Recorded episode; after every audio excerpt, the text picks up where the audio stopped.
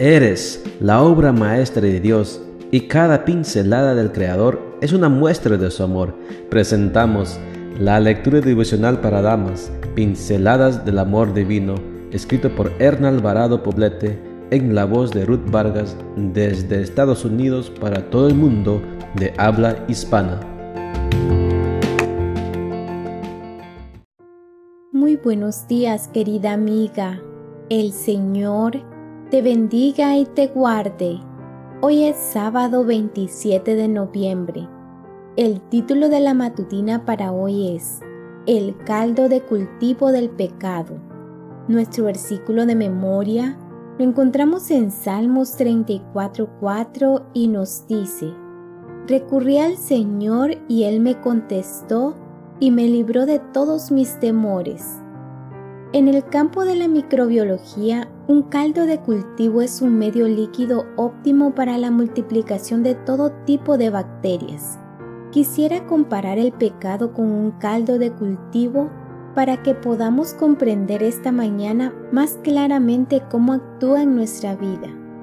El pecado en primer lugar se genera en nuestra mente, donde proliferan bacterias emocionales a través de pensamientos descontrolados el desánimo es la bacteria más letal.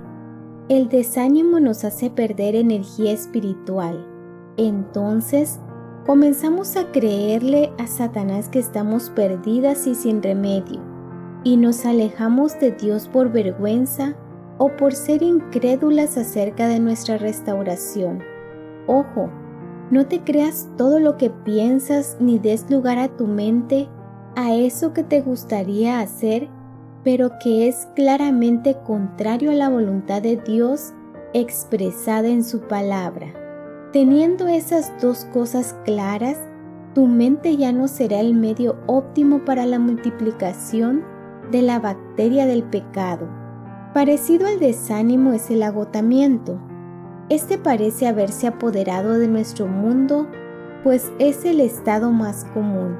Cansadas de intentar, de esforzarnos por ser mejores y de cambiar nuestros hábitos pecaminosos, optamos por buscar alivio de forma artificial.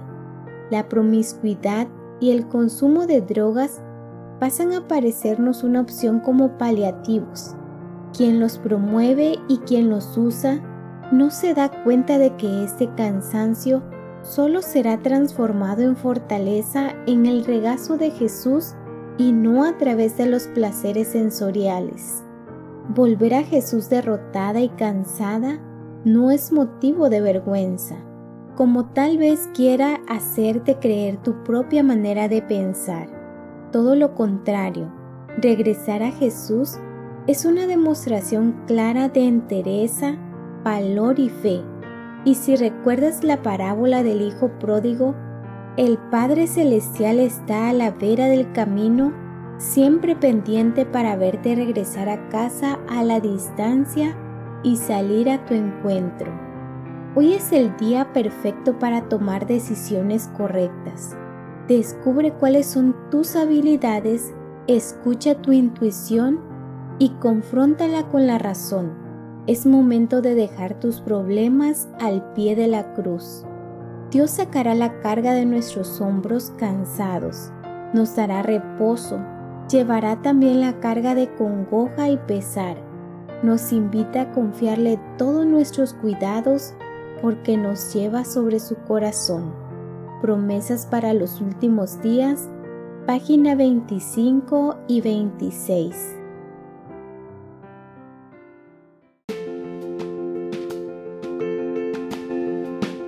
Les esperamos el día de mañana para seguir nutriéndonos espiritualmente. Bendecido día.